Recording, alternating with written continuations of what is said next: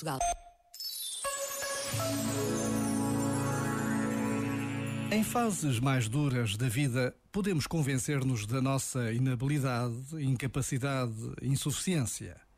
Queremos afastar-nos do que consideramos uma derrota ou um fracasso, mas o ponto da derrota pode ser exatamente o ponto de viragem. Aparentemente, podemos ter perdido a batalha, mas ganhamos-nos a nós mesmos. Finalmente, conhecemos o que está para lá das nossas forças aparentes, por detrás das máscaras e apoios que usamos. Percebemos então que a verdadeira força vem de dentro. Afinal, somos mais fortes e resilientes do que imaginávamos ser. Já agora, vale a pena pensar nisto. Este momento está disponível em podcast no site e na app da RFM.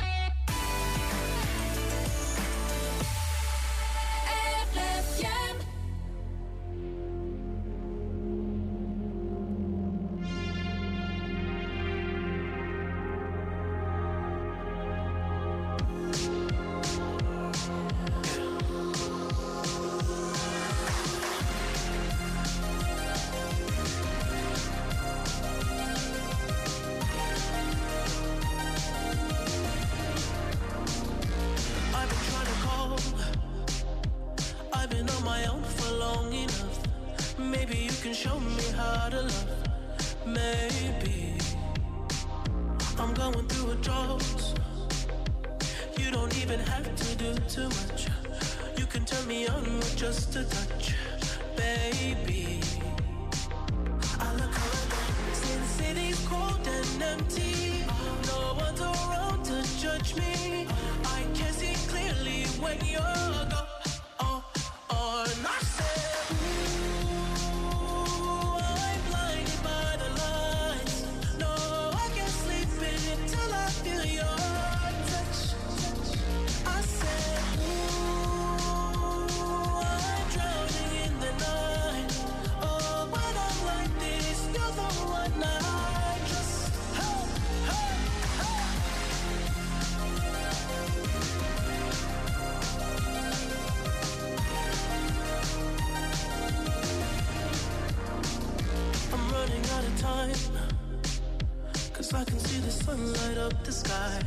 So I hit the road in overdrive, baby.